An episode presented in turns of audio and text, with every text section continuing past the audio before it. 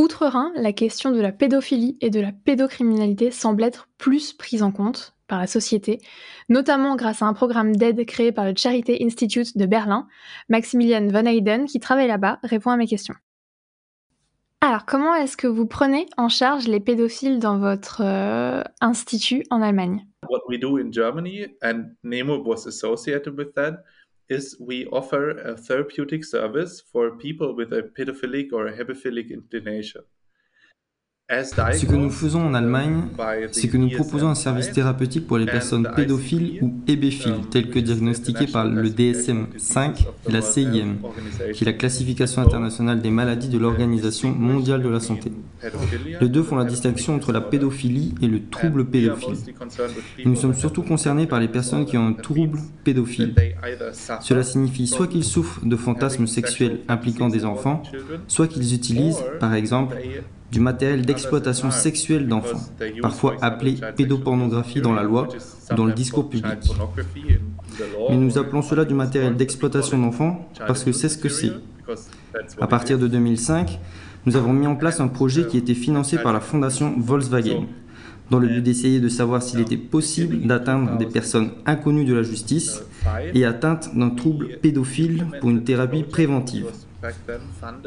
Ce premier projet pilote a été un grand succès et par la suite dans toute l'Allemagne, différents hôpitaux universitaires et autres services nous ont rejoints dans un travail à Berlin et nous avons créé un réseau de thérapie que nous appelons Kein Tater Werden, ce qui se traduirait vaguement par ne devenez pas un délinquant.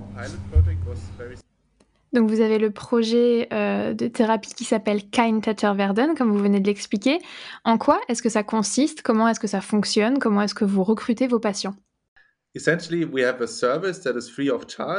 Donc nous avons un service gratuit et confidentiel pour les personnes inconnues de la justice qui ont des fantasmes sexuels impliquant des enfants et qui craignent de devenir des agresseurs ou qui ont abusé dans le passé et qui ont peur de le refaire.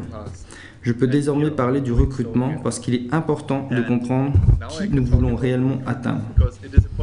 Donc, certaines de ces personnes ont fait quelque chose d'illégal, mais personne ne le sait, et certaines de ces personnes n'ont jamais rien fait d'illégal. Mais ils ont peur d'être détectés ou que si les gens le découvrent, ils seront peut-être tués, ou ils perdront leur emploi, ou ils perdront leur famille, etc. Juste pour avoir ces fantasmes. Donc normalement, ces gens ne disent pas ⁇ Oh, j'ai un problème, aidez-moi ⁇ Certaines personnes le font, certaines personnes demandent à un thérapeute ou à leur médecin généraliste. Et il arrive que ces praticiens leur répondent que ce sont des monstres et qu'ils ne les aideront pas.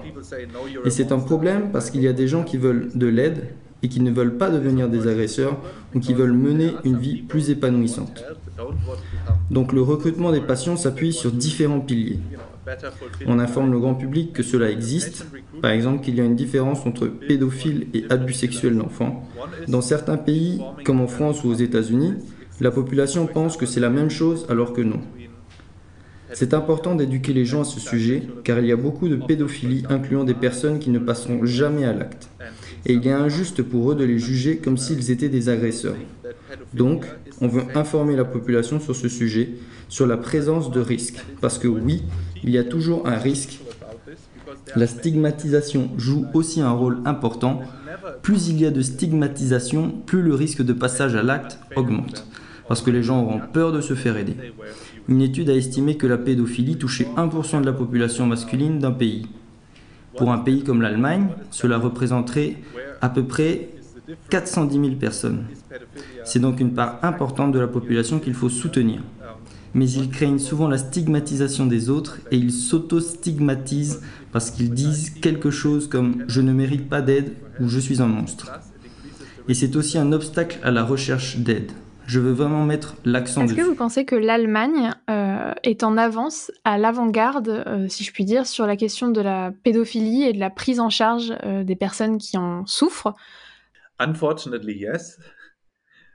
I, I want to really put emphasis on this. We are really concerned about the topic child sexual abuse. Nous sommes vraiment préoccupés par le sujet des abus sexuels sur les enfants et bien sûr nous sommes également préoccupés par la santé mentale des individus pédophiles.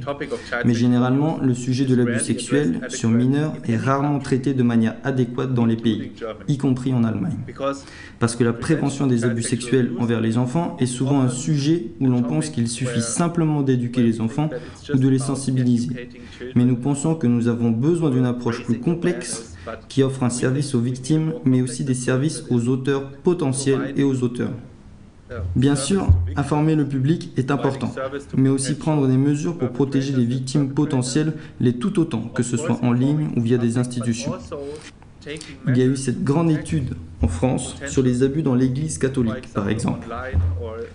Cela étant dit, oui, l'Allemagne est à l'avant-garde de la lutte contre les auteurs potentiels. D'autres pays font aussi du travail, il y a des gens en France qui sont très concernés par ce sujet. Et il y a un intérêt croissant également au niveau de l'Union européenne.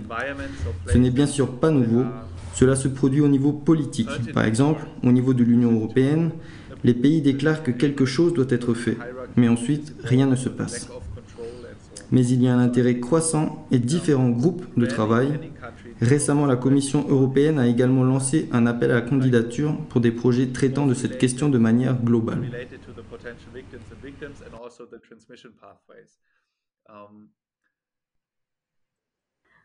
Alors je pense que c'est une des questions les plus, euh, les plus importantes, mais peut-être à la fois tout aussi euh, euh, logique. mais est-ce que le programme en fait que vous avez monté, le programme Kein Werden, est-ce qu'il porte ses fruits? Est-ce qu'il y a des résultats qui, qui sont visibles? That's a very important question because otherwise we wouldn't do the work if there were no results. But c'est une question très importante. Nous ne ferions pas ce travail s'il n'y avait pas de résultats. Mais laissez-moi vous expliquer les moyens d'évaluation parce que c'est très spécifique dans ce contexte pour mener des recherches de haute qualité livrées avec de nombreux problèmes éthiques. Par exemple, si les gens vous demandent S'il vous plaît, aidez-moi, j'ai peur d'abuser de ma nièce, alors tu ne peux pas dire Ok, s'il te plaît, prends le placebo pour qu'on puisse prouver que la thérapie est meilleure, car on risquerait la sécurité de l'enfant. Vous ne pouvez donc pas facilement avoir un groupe témoin et un groupe d'intervention comme vous le faites normalement dans les essais classiques. Bien sûr, aucun comité d'éthique d'aucune université européenne n'accepterait que vous mettiez la vie d'enfant en danger juste pour prouver que votre traitement est le meilleur disponible actuellement. Nous avons donc une évaluation externe où pour la première fois, toutes les branches du réseau ont été intégrées dans une étude à grande échelle. C'est très important parce que vous pouvez bien sûr mesurer certaines choses, comme demander aux gens avez-vous abusé ou non, où vous pouvez mesurer certains facteurs de risque. Cela peut être identifié et bien sûr, vous pourriez mesurer si ces facteurs de risque changent à travers la thérapie. Par exemple, la personne décide de déménager ou de dire à ses proches qu'elle est dans cette situation, ou s'ils arrêtent de boire de l'alcool, ou s'ils arrêtent d'utiliser du matériel pédopornographique, ou s'ils changent leur façon de voir cela, ce sont des choses qui peuvent être changées en thérapie. Et bien sûr, vous pouvez mesurer cela, mais ce n'est pas entièrement satisfaisant. Avec cette étude à grande échelle avec l'évaluateur externe, nous voyons de meilleurs résultats que par le passé. Mais quand même, ceux qui critiquent un tel travail diront Mais si vous nous meniez un essai contrôlé, où vous avez le groupe témoin et le groupe d'intervention, vous ne dépendriez pas de ce qu'ils se disent. C'est vrai, malheureusement, parce que nous ne pouvons pas superviser entièrement leur vie, il faut faire confiance. Et cela, bien sûr, pour que la qualité de la relation soit entre le patient et le thérapeute importante. Mais bien sûr, dans de très rares cas, il peut arriver que quelqu'un vous mente parce qu'il n'est pas personnellement motivé. On ne peut donc pas avoir 100% de certitude dans ce domaine. Et c'est bien sûr très décevant pour tous les chercheurs de notre équipe. Mais nous faisons de notre mieux pour mesurer le succès et les effets négatifs potentiels. Nous améliorons continuellement la thérapie pourquoi nous pensons ou pourquoi nous sommes convaincus que cela est efficace. Nous avons beaucoup de patients qui, par exemple, dans le cadre du processus thérapeutique, se rendent compte et nous disent, vous savez, la thérapie ne suffit pas, j'ai besoin de médicaments. Nous ne leur demandons pas de le faire, mais ils se disent, s'il vous plaît, aidez-moi. Et certains patients, par exemple, ont décidé d'aller dans un service psychiatrique pour une semaine, où ils ont décidé de s'éloigner pour quitter leur famille afin de protéger leurs enfants, où ils ont décidé de prendre des médicaments. Certaines personnes appellent cela de la castration chimique mais nous ne l'appelons pas ainsi. Il existe différents types de médicaments avec différents profils d'effets secondaires qui réduisent la libido. Par exemple, récemment, il y a eu une prise de conscience accrue que, par exemple, un effet secondaire courant que beaucoup de gens n'aiment pas avec les antidépresseurs est la perte de libido. Mais c'est bien sûr quelque chose de très positif chez quelqu'un qui pourrait être déprimé à cause de son trouble pédophile et qui a beaucoup de libido. Donc chez une telle personne, cela pourrait être une combinaison idéale pour stabiliser l'humeur et en même temps réduire la libido. Ou si cela ne suffit pas, il y a d'autres médicaments qui par exemple ont une influence sur le système hormonal. Mais je donnais juste cet exemple parce que ce n'est pas une exigence. La thérapie est bien sûr volontaire ils participent parce qu'ils sont motivés. On a tous vécu avec euh, la pandémie euh, mondiale ces dernières années, avec la crise sanitaire et les confinements qui y étaient euh, liés. Est-ce que vous pensez que cette crise sanitaire, elle a eu un impact sur le phénomène, que ça a potentiellement exacerbé le problème et le phénomène fait, de, de la pédophilie? Um, Ça n'a pas augmenté le phénomène de la pédophilie parce que dans notre discours, la pédophilie n'est pas la pédocriminalité. Mais ce que nous savons, c'est qu'il existe des indicateurs pour ceux qui ont déjà été dans une situation où ils se trouvaient dans un environnement abusif. La situation a peut-être empiré parce que bien sûr, il y avait plusieurs façons de savoir, être à l'école ou être en contact avec d'autres personnes ou demander de l'aide et ainsi de suite. Je ne pense pas que nous ayons encore des données concluantes, mais il y a des études qui indiquent qu'il y a une augmentation de jeunes enfants étant à risque ou ayant été maltraités plus intensément pendant les mesures de confinement, dans la pédophilie. Ce qui a été observé également dans d'autres domaines, par exemple, c'est que pendant le confinement, plus de gens regardaient de la pornographie et cela s'appliquait également à ceux qui regardaient ce matériel illégal spécifique qu'est la pédopornographie. Donc bien sûr, solitude, isolement, toutes ces choses augmentent pour tout le monde et bien sûr aussi les personnes physiquement enclines à fauter. Et cela a peut-être augmenté le risque qu'ils commettent une infraction. Il est important de comprendre que les abus arrivent majoritairement dans des circonstances où la victime connaît l'agresseur. Ceci s'applique également au viol chez les adultes. Mais cela s'applique également en particulier aux abus sexuels sur les enfants. C'est rarement la personne dans la forêt ou autre. Bien sûr, ce sont des cas populaires et ce sont des cas très tristes et qu'il arrive aussi. Mais c'est souvent le père ou le beau-père ou l'oncle et ainsi de suite.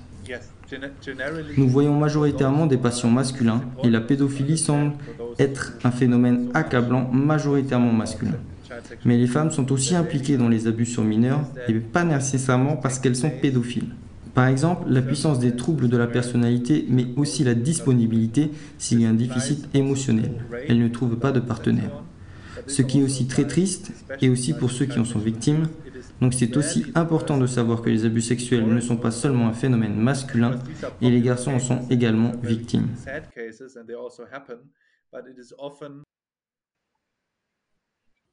Alors, avec les recherches que j'ai faites, euh, je me suis rendu compte que la pédophilie ne touchait pas que les adultes, que ça touchait aussi les jeunes. Est-ce que vous apportez aussi une aide à ces personnes-là, à ces personnes qui ne sont pas majeures et qui euh, éprouvent une, une, certaine attirance pour les, euh, les personnes plus jeunes qu'elles? Initially, we only offered this service for adults, but we learned that pedophilia au départ, nous n'offrions le service qu'aux adultes, mais nous avons appris que la pédophilie se manifeste d'abord à la puberté. La puberté est généralement le moment où la préférence sexuelle se manifeste, et les gens apprennent s'ils sont intéressés par le même sexe ou par le sexe différent ou s'ils ont une certaine forme de paraphilie ou fétichisme. Et c'est aussi le moment où les gens en font l'expérience. Certains adolescents se rendent compte qu'ils sont attirés par plus jeunes. Il était donc assez logique d'offrir également un service spécialisé pour les adolescents. Parce que si vous voulez prévenir les abus, c'est une fausse idée que de croire qu'un agresseur est seulement un homme étrange de 50 ans avec un gros ventre et un peu bizarre qui abuse. Par exemple, cela peut être le garçon de 17 ans qui abuse de son frère ou de la fille d'à côté. Lorsque nous voyons des patients adultes, ils nous disent qu'ils ont peut-être abusé dans le passé et cela s'est produit au début de l'âge adulte ou à la fin de l'adolescence. C'est pour ça que nous avons lancé le service qui s'appelle Just Dreaming of Them, ou projet de prévention pour les mineurs. Il est proposé à Berlin, à Hambourg et un autre ouvrira bientôt en Suisse. La différence ici est que dans le CIM, la classification internationale des maladies, le trouble pédophile ne peut pas être diagnostiqué avant l'âge de 16 ans.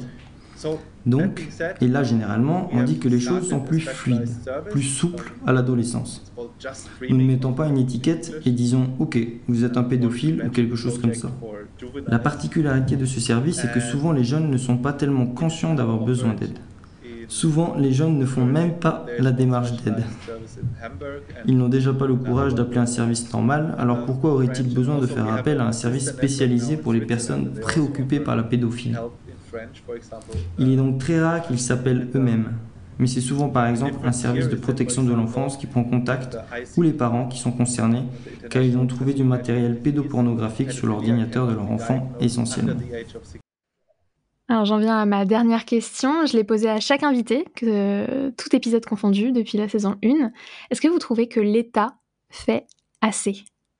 No, I don't think so. Non, je ne pense pas. C'est la réponse courte. Je pense que tout le monde aurait attendu cette réponse. Mais je me permets de donner quelques idées sur ce que le gouvernement pourrait faire. Une société doit s'ouvrir à la pédophilie et la déstigmatiser. Et cela ne signifie pas du tout que la société doit déstigmatiser la maltraitance des enfants ou de quelconque manière tolérer la maltraitance des enfants. Il n'y a aucune contradiction entre offrir de l'aide à ceux qui en ont besoin et ceux qui n'ont rien fait d'illégal, ou qui ne veulent pas faire quelque chose d'illégal à l'avenir, et traduire en justice ceux qui ont commis des actes illégaux et qui doivent être traduits en justice. C'est donc de notre point de vue pas de contradiction. Mais de notre point de vue, c'est un gros problème si les gouvernements n'abordent pas cette question que du point de vue de l'application de la loi. Par exemple, en augmentant le quantum des peines. Parce que si le risque d'être détecté n'augmente pas, alors l'augmentation de la peine ne conduira à aucun succès. C'est une logique criminelle. Ce que les gouvernements devraient faire à la place, c'est arrêter de mettre le fardeau uniquement sur l'enfant et d'éduquer les enfants à dire non ou quelque chose comme ça. Comment dire que votre beau-père vous maltraite à la maison? Bien sûr, vous pouvez le dire à vos proches, mais ce n'est pas simple. Il est injuste de simplement mettre le fardeau sur l'enfant. Nous devrions vraiment avoir les trois piliers, comme je l'ai dit au début, et les gouvernements devraient soutenir cela, en particulier dans les pays où le gouvernement finance beaucoup, comme en France. Ils devraient soutenir les services qui offrent quelque chose de manière anonyme. Ils devraient accroître la capacité de la police à détecter les cas d'abus. Également améliorer la situation des enfants dans le procès parce que c'est souvent une expérience très traumatisante. Si vous allez déposer plainte pour signaler des abus qu'un enfant a subis, vous savez qu'il doit être interrogé, puis qu'il y aura un procès devant le tribunal, et ainsi de suite. Cela peut également être amélioré dans de nombreux pays grâce au soutien du gouvernement.